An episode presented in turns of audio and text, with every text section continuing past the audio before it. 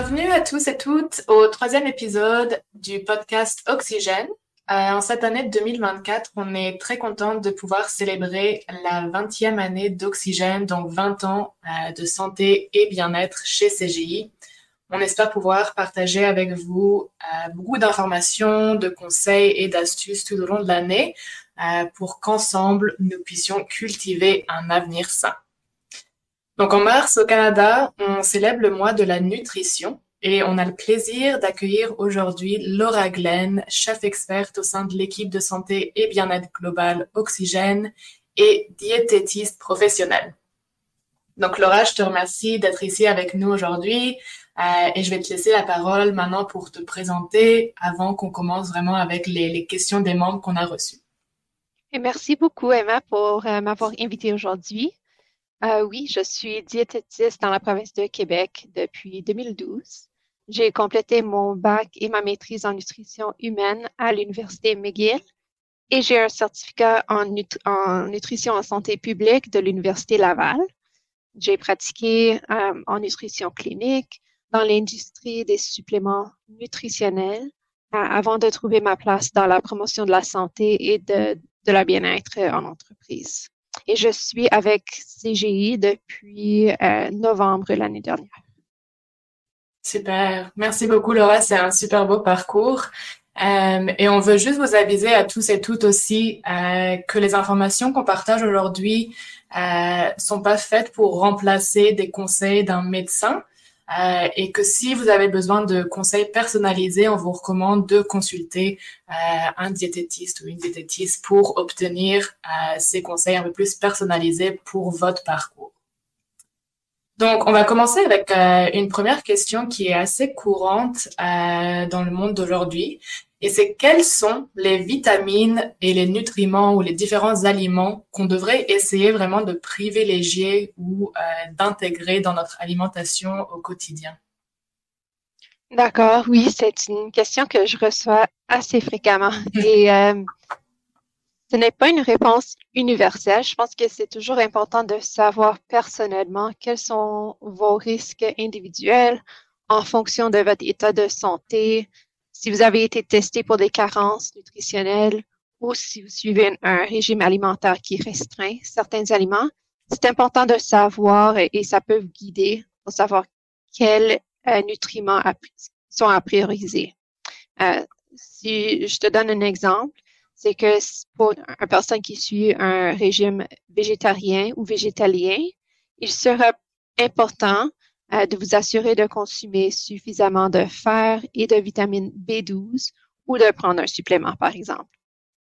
Euh, mais je pense que si on, parle, si on parle en général pour tous les Canadiens, nous avons aussi une probabilité, plus élevée d'avoir euh, un statut de vitamine D qui est insuffisant à cause des, des longs hivers qu'on a ici et le, la pénurie en soleil.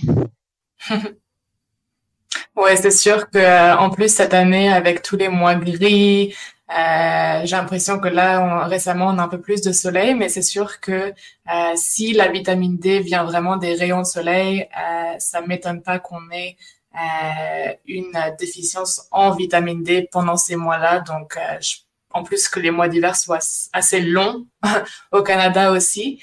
Euh, donc ça m'étonne pas et je pense que c'est important de vraiment privilégier ça et c'est sûr que euh, puisqu'il n'y a pas assez de soleil là pendant l'hiver, euh, je pense qu'il y a d'autres moyens d'intégrer ça dans notre dans notre régime. Oui, oui exactement. Donc au Canada à cause de notre latitude, les rayons de soleil sont pas assez intenses pour pour faire nous-mêmes notre vitamine D entre les mois de octobre à avril. Alors, c'est ça, on doit prendre notre vitamine D des sources alimentaires ou des suppléments. Malheureusement, c'est difficile de trouver assez de vitamine D naturellement dans les aliments. Très peu d'aliments contiennent naturellement la vitamine D, seulement les poissons gras comme le saumon, les champignons et les œufs. Euh, et c'est pour ça que certains aliments au Canada ont également été enrichis en vitamine D, comme la lait de vache et les substituts de lait comme lait de soya. Euh, aussi quelques types de, jus d'orange. Alors, c'est vraiment difficile de consommer euh, la, quantité recommandée de vitamine D, qui est pour les adultes au Canada 600 unités internationales par jour. Ça représente 6 verres de lait.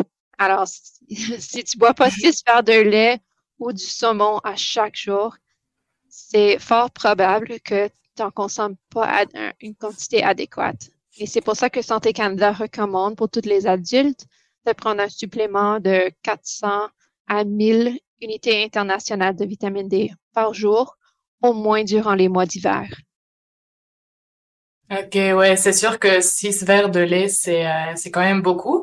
Donc euh, pour moi, je pense que je vais je vais choisir les suppléments. Je pense que ça sera une option un peu plus euh, gérable de mon côté. merci beaucoup pour cette information. Je pense que c'est assez aidant pour pour nous de savoir ce type de de vitamine qui est vraiment très important pour notre santé notre santé immunitaire, je pense, et nos os, etc. Euh, donc, merci beaucoup pour euh, cette information, Laura. Cette année aussi, je voulais parler vraiment de, dans le cadre de la campagne Bien-être autour du monde, euh, le thème qu'on souligne, c'est que ensemble, on va essayer de cultiver un avenir sain. donc, en tenant compte de ce thème-ci, comment penses-tu que la nutrition évoluera à l'avenir dans le futur? Je pense qu'une des tendances qu'on a toutes remarquées, euh, et c'est peut-être pas une réponse très, très positive malheureusement, mais je pense qu'on a tous remarqué que euh, il y a eu beaucoup d'inflation dans les prix alimentaires, dans les épiceries, dans les restaurants récemment, et aussi la, la réduction dans les nombres de grammes dans, ou la reformulation dans certains de nos produits préférés. Donc, je pense que dans les années qui viennent, avec le, réchauffement climatique, nous risquons de voir des, des, nouvelles pénuries alimentaires et des hausses continues de prix. Donc, je pense qu'on va peut-être voir que les consommateurs vont retourner un peu aux bases dans la cuisine. J'espère au moins que pour sauver de l'argent, ils vont euh, peut-être peut-être mieux observer les, les prix spéciaux dans les circulaires, acheter plus de fruits et légumes qui sont en promotion et cuisiner davantage à la maison. Je pense que ça, ça pourrait être quelque chose d'intéressant qu'on voit un retour aux bases et aux ingrédients simples euh, qui sont quand même nutritifs comme le chou, les poireaux, les pommes, les carottes et les choses de santé, mais quand même simples. Hmm, ouais, c'est sûr. Je pense que c'est c'est sûr que le bien-être financier, les dépenses excessives, c'est un malheureusement, c'est une grande préoccupation pour beaucoup d'entre nous aujourd'hui et c'est sûr que beaucoup de fois on pense à que l'alimentation saine est aussi une alimentation qui est assez euh, chère, donc il faut euh, vraiment dépenser beaucoup pour pouvoir se nourrir sainement. Mais comme tu le dis, des fois il faut revenir un peu euh, aux choses de base comme les fruits, les légumes, les choses qui n'ont pas comme mille ingrédients sur les étiquettes nutritionnelles, etc. Donc, euh, je pense que c'est euh, un aspect euh, très intéressant. Même pour moi, j'ai complètement coupé ma, ma compte Uber Eats. oublie ça, ça, ça devenu beaucoup trop cher. Oui, c'est sûr. C'est, il, faut, il faut gérer ça de, de, différentes manières. Comme, comme tu le dis, ouais, Uber Eats, moi, je suis... je vais pas dire que j'ai coupé ça encore, une, encore mais peut-être bientôt, je devrais le faire.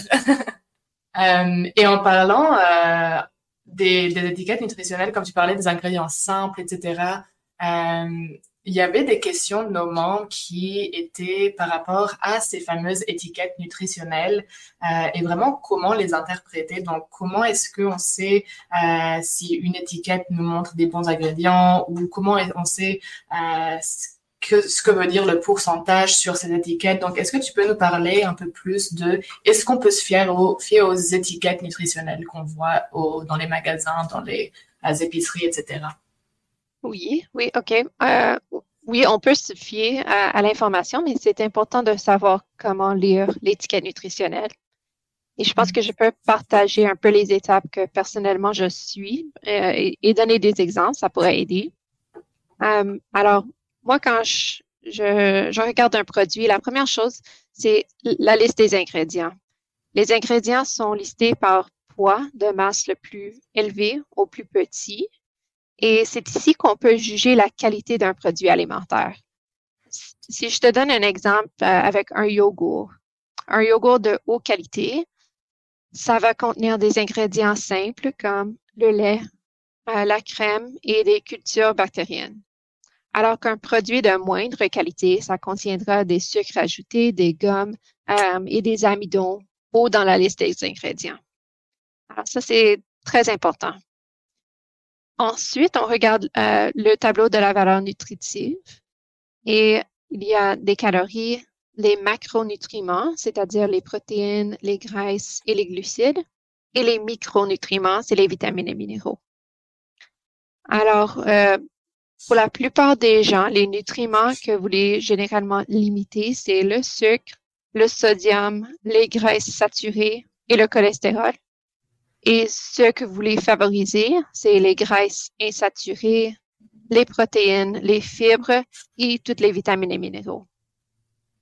Donc là, euh, peux regarder le pourcentage de valeur quotidien, qui est le, le pourcentage listé dans la colonne de droite, et ça t'indique approximativement la valeur quotidienne. C'est basé sur un homme adulte standard qui mange 2000 calories par jour. Alors, c'est une approximation euh, suffisante. Et personnellement, comment j'aime regarder le tableau, c'est vraiment en comparant les produits côté à côté euh, pour faire le, le meilleur choix.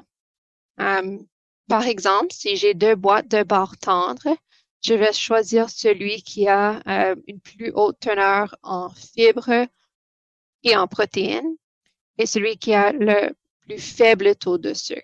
Alors, ça va m'aider à faire euh, une comparaison et faire le bon choix. et en même temps, je veux aussi mentionner que euh, les aliments les plus sains n'ont même pas d'étiquette du tout, comme les hmm. fruits et légumes.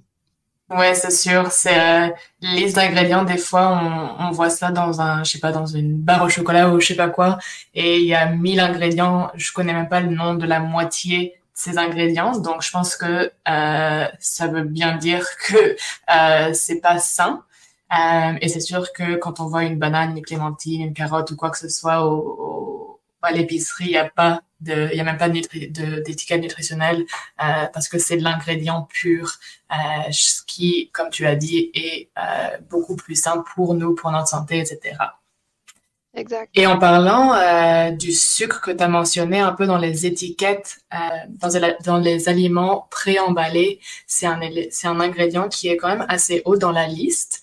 Euh, donc, je pense qu'il est intégré dans beaucoup de nos aliments qu'on mange aujourd'hui. Mais on avait une question euh, d'un membre qui, euh, en relation avec ce, sujet du sucre, qui disait que chaque fois qu'il termine un repas le midi ou le soir, que ce soit un souper, un dîner ou quoi que ce soit, ils ont immédiatement envie de quelque chose de sucré. Donc, ils se demandaient si il y avait une raison pour euh, pour ça et pourquoi ils ont tant envie de, de sucre avant d'avoir mangé euh, après d'avoir mangé euh, leur dîner ou leur souper leur souper est-ce que c'est par rapport à des habitudes ou est-ce qu'il y a une autre raison par rapport à ça? Ouais, c'est un problème que, qui est très très commun mais moi j'ai déjà eu ce ouais, je dirais pas nécessairement un problème mais c'est une habitude qui arrive souvent et ça m'a déjà arrivé aussi il y a deux raisons, je pense, qui pourraient expliquer pourquoi avoir cette sensation des, rages de sucre immédiatement après avoir mangé. La première raison, c'est que c'est peut-être simplement que vous avez pris l'habitude de manger quelque chose sucré après le repas. Et si ça c'est le cas, c'est peut-être euh, la meilleure chose à faire, c'est juste de faire des, des, choix sains la plupart du temps quand tu recherches quelque chose sucré comme un fruit sec ou un fruit frais, un fruit frais par exemple. Euh, la deuxième raison, ça pourrait être causé par euh, le changement dans le, glucose sanguin. Alors, si la personne mange un euh, grand repas de glucides simples, comme une assiette de pâtes, cela, ça ferait un pic dans le glucose sanguin et après ça, une baisse euh, immédiate. Et on ressent une, fatigue et peut-être une rage de sucre pour vouloir élever le taux de sucre sanguin après. Alors, pour prévenir cet effet, euh, c'est important de manger un repas bien équilibré, c'est-à-dire des, euh, des sources de glucides qui contiennent des fibres, des protéines à chaque repas et des légumes. Donc, dans cet exemple que j'ai donné, au lieu d'avoir une assiette qui est uniquement des pâtes, ça serait mieux de euh, assurer d'avoir une protéine comme poitrine de poulet, une salade avec une plus petite portion de pâtes et ça devrait aider avec cet effet. Ok, merci. C'est sûr que d'avoir une assiette euh, qui est bien remplie de tous les éléments dont on a besoin pour euh, bah, bien être nourri, je pense que c'est quelque chose qui va toujours aider. Mais je veux juste ajouter au point que moi aussi, euh, bah, j'ai vécu dans une dans une maison qui est française en France. On avait toujours toujours des desserts après euh, avoir mangé un repas, que ça soit le midi ou le soir. Euh, donc moi aussi, je pense que c'est devenu une habitude. J'ai toujours envie de quelque chose de sucré. Et comme tu l'as dit, Laura, au lieu d'aller prendre un, euh, une barre au chocolat ou euh, un, un, gâteau ou quoi que ce soit qui soit trop trop sucré ou trop euh, ou, ou, malsain, c'est plutôt de prendre un yaourt ou un fruit, comme tu l'as dit, une clémentine ou quoi que ce soit. donc c'est pas une habitude vraiment à, complètement enlever notre routine, mais je pense qu'il faut s'adapter euh, et euh, faire des choix plus sains, peut-être dans euh, le type de nourriture qu'on choisit. Exactement, exactement. C'est pas euh, pour, vous priver non plus des, des choses que vous aimez, c'est juste de garder les gâteries pour quelque chose qui est une occasion spéciale plutôt qu'à chaque repas. Exactement, ouais, j'aime bien cette perspective. Je pense qu'on a le temps encore pour euh, deux petites questions des membres. Donc, on en a une question ici qui est euh, la diète cétogène. Est-ce que ça fonctionne vraiment? la, diète, la diète cétogène, euh, je suis prêt à oublier cette diète et n'importe quelle diète euh, restrictive pour. Euh, ouais, ça fait plusieurs années que je me fais poser cette question-là. pour moi, la réponse c'est que oui, la diète cétogène, ça peut vous aider à perdre du poids, mais uniquement à cause que la personne va consommer moins de calories euh, qu'ils vont dépenser. Et c'est comme ça pour toutes les diètes. C'est la même réponse pour toutes les diètes. Euh, avec la diète cétogène, elle est très, très restrictive. Donc, je ne sais pas si c'est une diète que euh, la majorité des personnes vont être capables à suivre à long terme. Et aussi, ça coupe un groupe alimentaire complètement. Il euh, faut manger très, très peu de glucides. Et ça enlève des aliments qui sont quand même sains, comme des, des pommes de terre, différents types de fruits, des haricots, des choses qui, oui, ça contient des amidons, mais ce sont des fruits ou des légumes ou des aliments sains. Alors pour moi, ça serait jamais euh, le plan alimentaire que je recommanderais parce que euh, c'est trop restrictif euh, et ça coupe trop d'aliments qui pourront avoir des, des, des avantages pour la santé.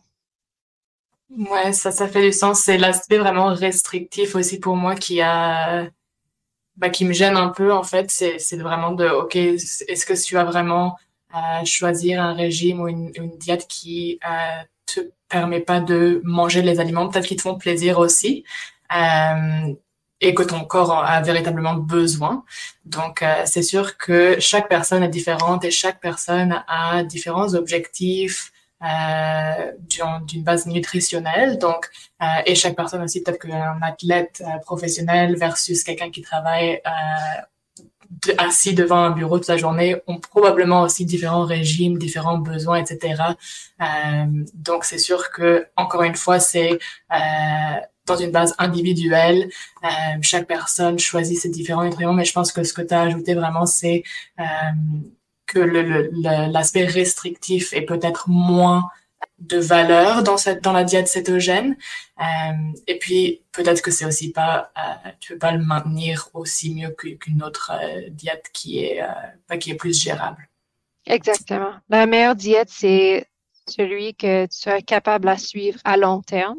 Et je pense que c'est important de rester flexible, de manger bien 80% de, du temps et 20% du temps de, de se laisser manger comme on veut.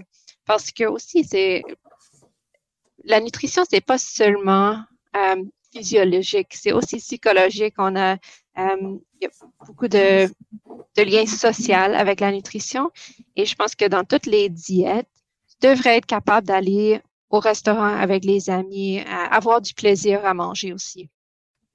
Ouais, je suis complètement d'accord avec ce point. Euh, et pour une dernière petite question et une question assez populaire, euh, le petit déjeuner, est-ce que c'est vraiment un repas, est-ce que c'est vraiment le repas le plus important de la journée? Je pense que ça, ça, ça conclut bien notre discussion. Je pense qu'on a déjà un petit peu euh, parlé, mais je vais te laisser la parole pour répondre à cette question. Merci pour la question. Pour moi, je dirais que le moment des repas, le timing des repas, est moins important en général que la qualité et la quantité des aliments consommés. Donc, ça dépend vraiment de la personne. Euh, si, s'il vous arrive de ne pas avoir faim le matin et que vous préférez attendre à, l'heure du dîner pour commencer à manger, il n'y a rien de mal avec ça. Euh, je recommande juste de ne pas avoir des, des moments prédéterminés ou un horaire de manger trop strict et plutôt de suivre vos signaux internes. si, votre estomac commence à, grogner, euh, si vous sentez que vous avez une baisse d'énergie, c'est beaucoup plus important de suivre vos signaux internes de, de faim au lieu de suivre une diète stricte.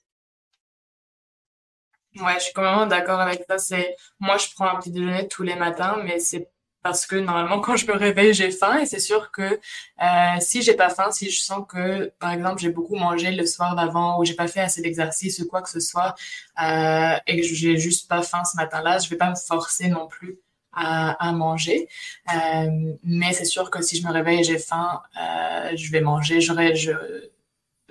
j'écoute vraiment mon corps et les besoins de mon corps et j'agis avec ces, avec les différents signaux qu'ils me donnent. Donc, euh, je pense que c'est quelque chose de très important, un peu euh, à, à, tenir en compte, de vraiment savoir comment écouter son corps et répondre à ses propres besoins et euh, encore une fois de ne pas trop se restreindre sur différentes choses juste parce qu'on est en train de suivre quelque chose un, différent régime ou parce qu'on essaie de suivre euh, je sais pas quelqu'un qu'on suit sur Instagram ou quoi que ce soit qui, qui a un différent euh, un plan nutritionnel etc donc vraiment de euh, de s'écouter soi-même euh, son corps et ses signaux comme tu l'as dit. C'est exactement ça. C'est l'alimentation intuitive on, l'appelle. Mmh. Ouais, c'est super de mettre un petit mot, un petit mot sur ça. Parfait.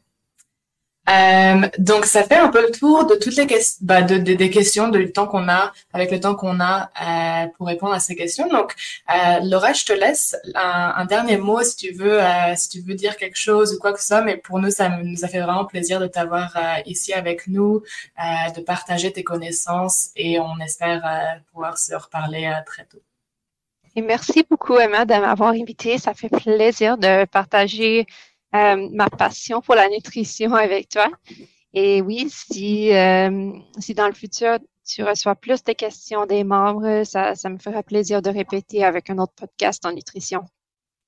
Super, merci Laura. Et pour tous et toutes, il y aura plus de podcasts euh, pendant l'année 2024 pour vraiment célébrer les 20 ans d'oxygène, de santé et bien-être à CGI. Donc, restez à l'affût pour plus d'épisodes et euh, je vous souhaite à tous et toutes une très belle journée.